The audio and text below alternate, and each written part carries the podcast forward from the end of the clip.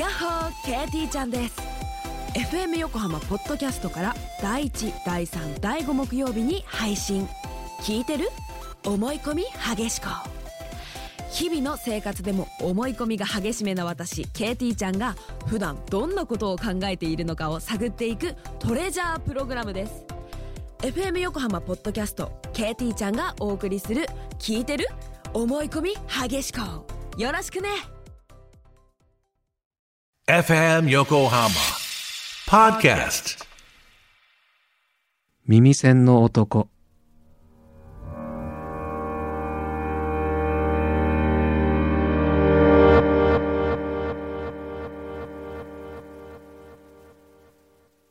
店主からしてみれば俊平が再び訪ねてくることは織り込み済みだった。というのもその商品を買った者は十中八九。クレームを言いにやってくる俊平も漏れなくその一人になった彼がその他大勢に比べて裁縫まで時間がかかったのは、その商品を使用するまでに時間を要したから。彼が最初に店に訪れたのは半年ほど前だった。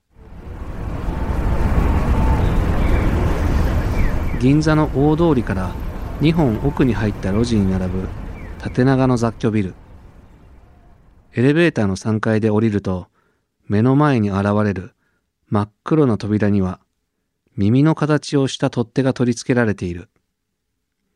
耳たぶのようなインターホンを押すと扉が開き、白い手袋をした男が俊平を案内する。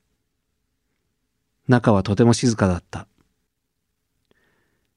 耳栓にもいろいろあるんですね。ジュエリーショップの指輪のようにショーケースに並ぶつがいの耳栓。移動が多いビジネスマンなどが主に買われていきますね。耳栓をしないと眠れないという方も多く、不眠症が治ったという人もいます。最近では、ツボを刺激したり、香りのするものなど、リラックス効果の高いものもあり、女性客も増えてきているそうだ。店主の穏やかな口調を聞きながら、商品を眺める俊平。音に敏感な彼は仕事や睡眠時に周囲の音が気になってしまい、いろいろな耳栓を試していたところ、この店舗にたどり着いた。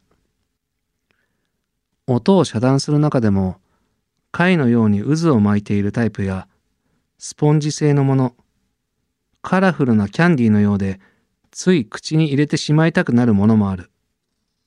俊平が人気の方を訪ねようとすると、最近ではノイズキャンセリングというものがよく売れています。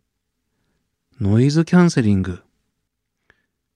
俊平は携帯オーディオプレイヤーのイヤホンでそのフレーズには馴染みがあった。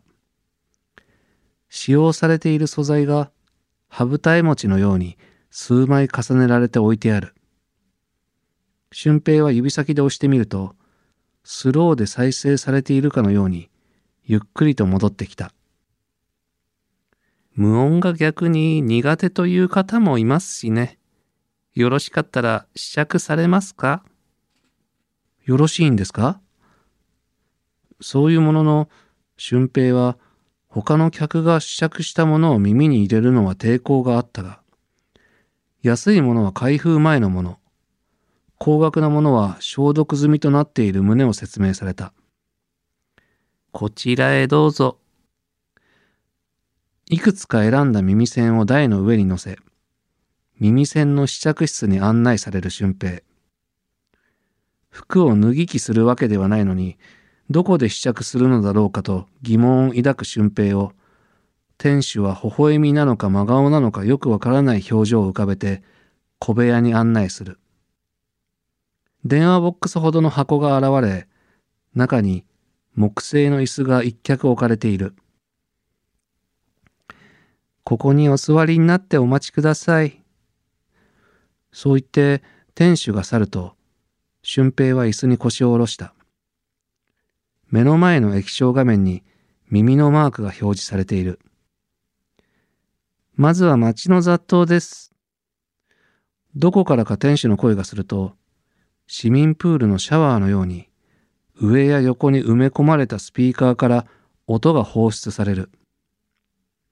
繁華街のような賑やかな音を浴びていると画面に耳栓を装着してくださいと表示が切り替わった。俊平は膝の上に乗せていたケースの中から一番左のごく一般的な耳栓をつまみ装着する。すると装着前に比べシャッター商店街のように周囲の賑わいが消えた。飛行機の中です。線路沿いです。保育園です。と画面が切り替わる。俊平は低音がカットされるもの、高音がカットされるもの、ノイズキャンセリングなど、いくつかの耳栓を装着して、遮断の違いを味わっていた。いかがでしたか？音が止むと扉が開き、店主が待っている。いやー、耳栓なんてどれも同じだと思っていたので、びっくりしました。そう言って、形状や素材によって遮断される音が異なり、耳栓の進化に俊平は感嘆した。魅力に気づいてもらえてよかったです。店主はぬめりのある笑みを浮かべ、俊平を元の部屋に誘導した。改めてサイズを確認した上で、俊平はノイズキャンセリングの耳栓を購入した。どうして必要な音だけが聞こえることが可能なのか、俊平は尋ねた。それはですね、簡単に言えば、相殺しているんです。相殺？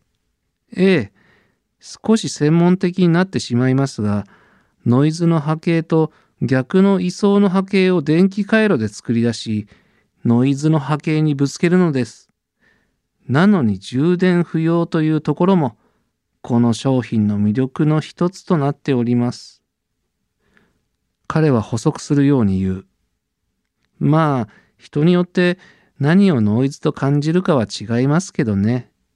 では、試供品も入れておきますので、もしご興味がございましたら。そう言って、彼は黒いパッケージの試供品を袋に放り込んだ。わざわざ銀座まで来た甲斐があったと、俊平は帰りの地下鉄で購入したばかりの耳栓を早速装着する。おお、これはいい。周囲の音が程よく遮断され、不快な音に精神を蝕まれ、悩まされることもない。強いて言えば、快適すぎて寝過ごしてしまうのではないかという心配すら生まれた。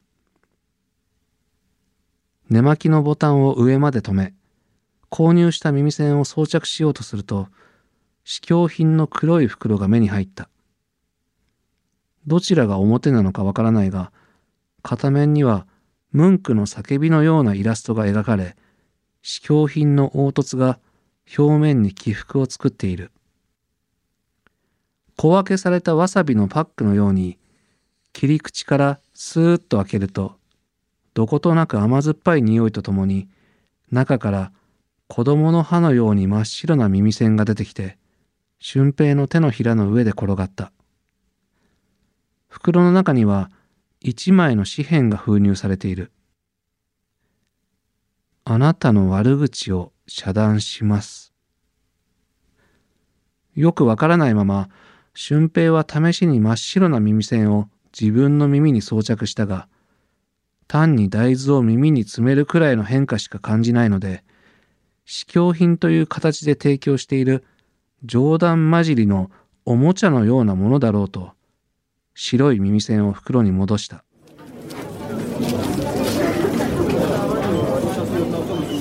ノイズキャンセリングの耳栓のおかげで、通勤時はもちろん、仕事にも集中できるようになった。感触も心地よく装着していることを忘れるほどだった。必要な声はキャッチできるので入浴時以外はほとんど装着するようになった。昼休みが終わる頃喫茶店から戻ってきた俊平が会社のトイレの個室で用を足していると若い社員たちが数人入ってくる音がした部長もさ、ほんと鈍感だよね。これだけプロジェクトに対して批判が集まってるのに全然気づかないんだから。ああ、俺も鈍感になりたいよ。鈍感じゃないと出世しないのかね。政治家とかもそうでしょ。鈍感力がないと務まらないよ。俊平はとっさに耳栓を外した。鈍感力って何でも力をつければいいってもんじゃないから。あ、おい、いるかもしれないぜ。ささやく声が扉越しに聞こえる。俊平は身を乗り出し、細い隙間から片目で覗いたが、誰なのかはわからない。会社に部長は複数いるが、俊平は自分のことを揶揄している気がした。陰口を叩くことのない俊平にとって、自分の陰口を叩く場面に遭遇してしまったことで、俊平の体は固まっていた。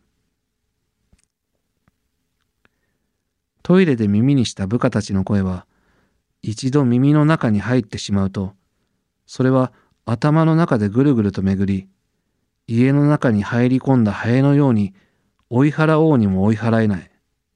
そのせいで集中できず、耳栓をしても眠れない夜が始まった。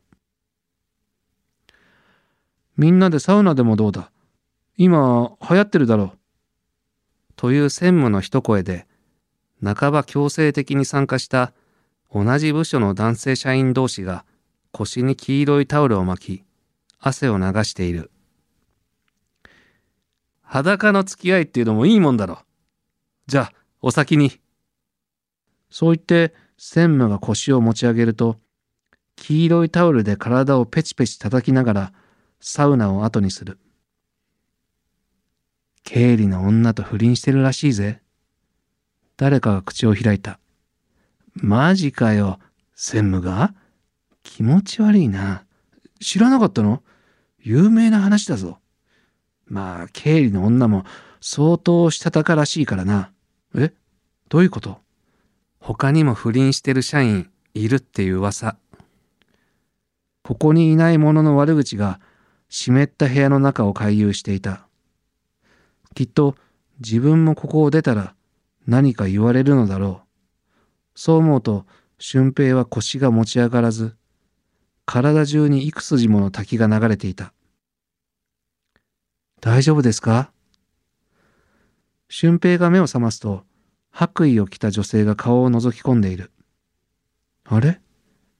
ここは？俊平は医務室のベッドで横になっていた。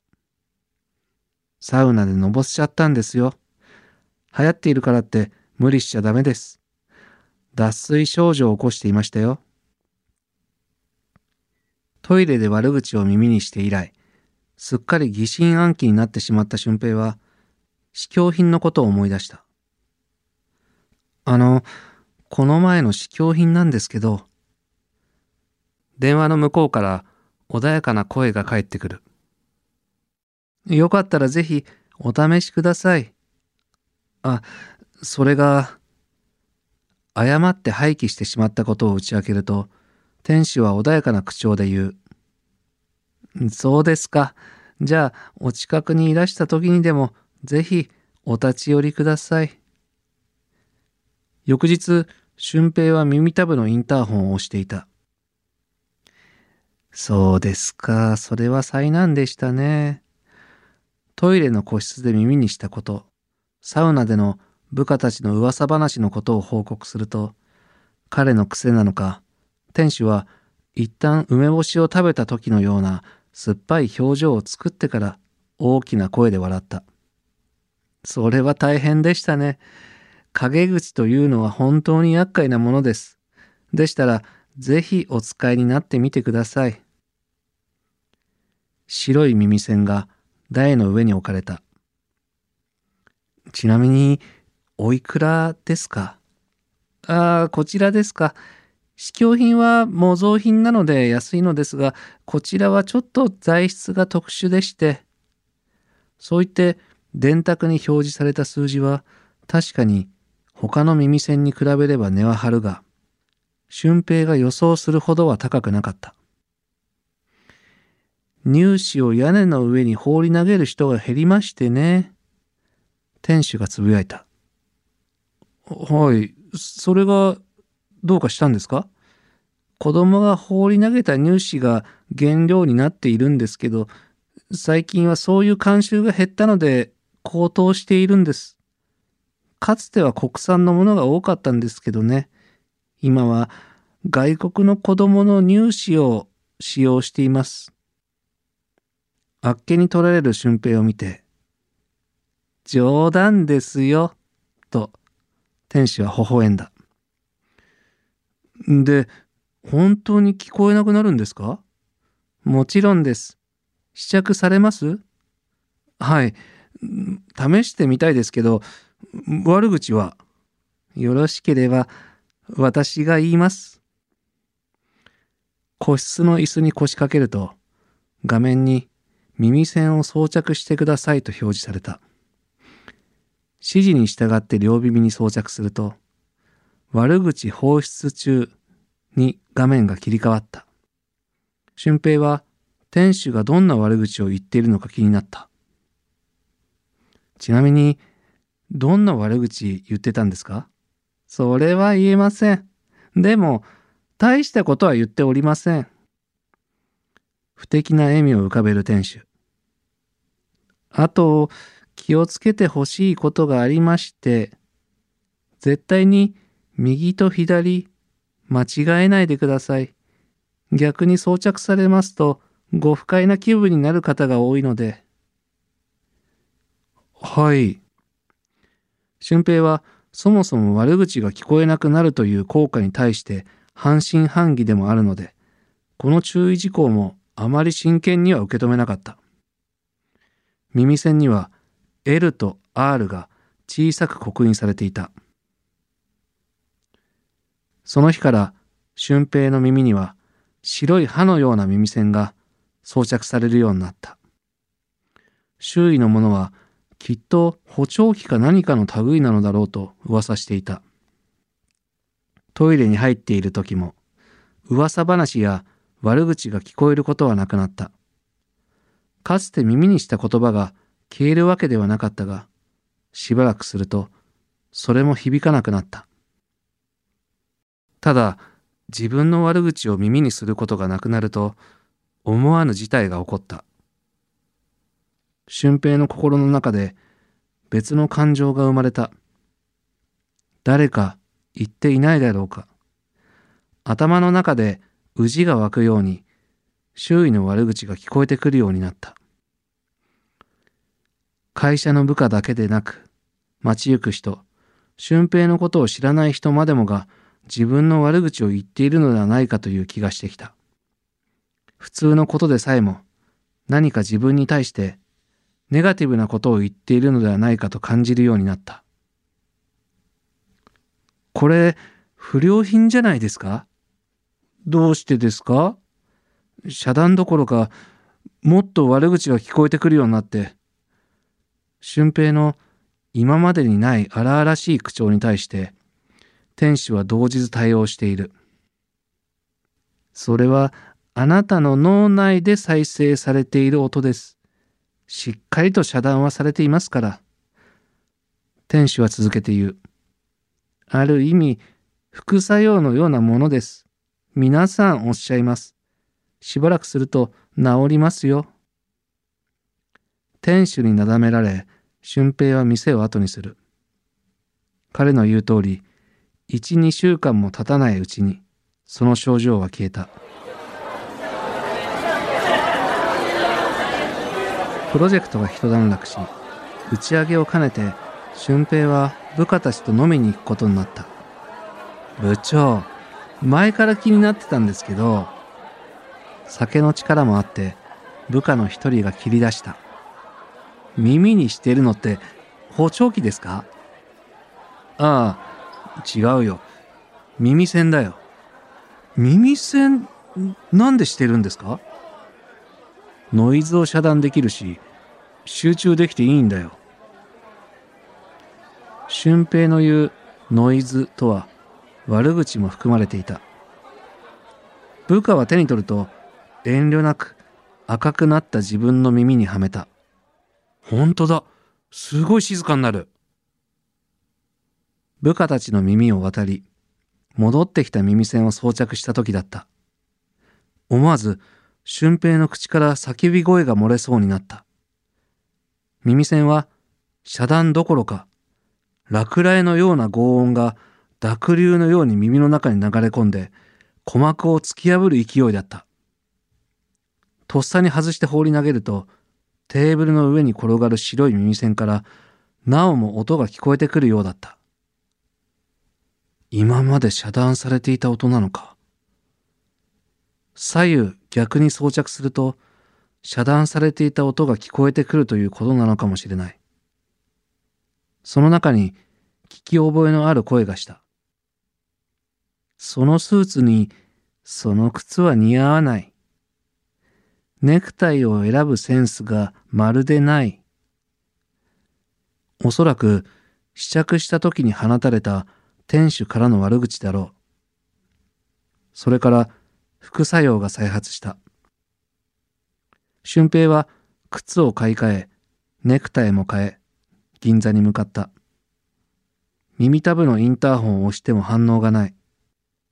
畜生、この肝心な時に、使えねえ。など、汚い言葉が口から出ると、背後のエレベーターが開いた。ごきげんよう。あら、今日はいつもと雰囲気が違いますね。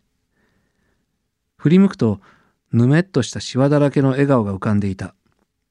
俊平は疑心暗鬼になってしまい、心が落ち着かない現状を、まるで心療内科の主治医に相談するように話した。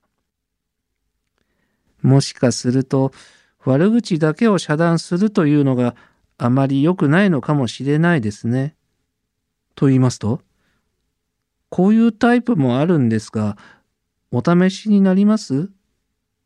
と言って、店主は奥から渦を巻いた白い耳栓を取り出した。あなたにまつわること、すべてを遮断いたします。僕にまつわること、すべて。そうです。天使は口をすぼめて、じっと俊平の目を見つめていた。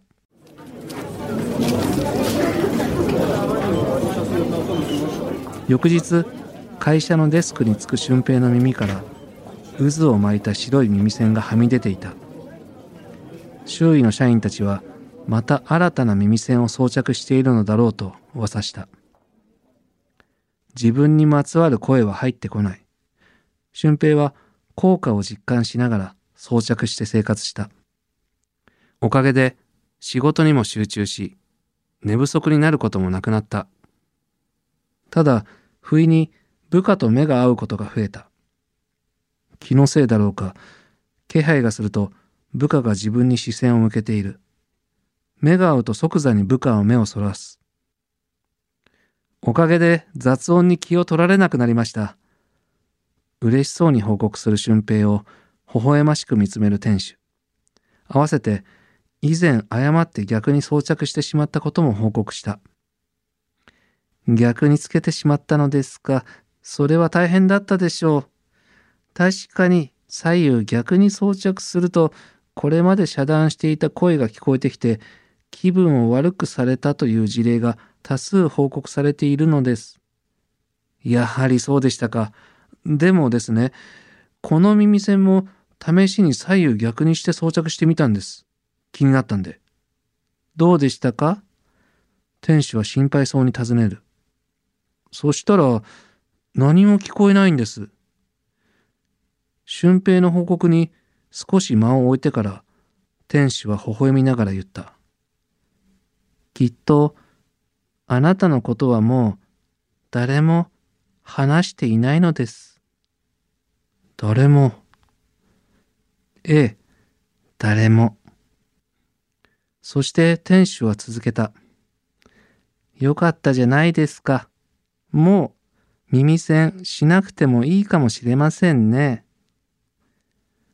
その微笑みにつられるように、俊平はぎこちなく微笑んだ。耳栓を外し、店を出てエレベーターを待っていると、店の扉が開き、呼び止めるように店主が顔を出した。そういえば先日、若い男性がいらっしゃいましてね。熱心に耳栓を探していましたよ。何でも、上司の独り言がひどく、取引先の悪口を四六時中吐いているので、集中できないって。話し終わるところで、チンという音を鳴らし、エレベーターが到着した。足元には、海外から届いた段ボールが置かれていた。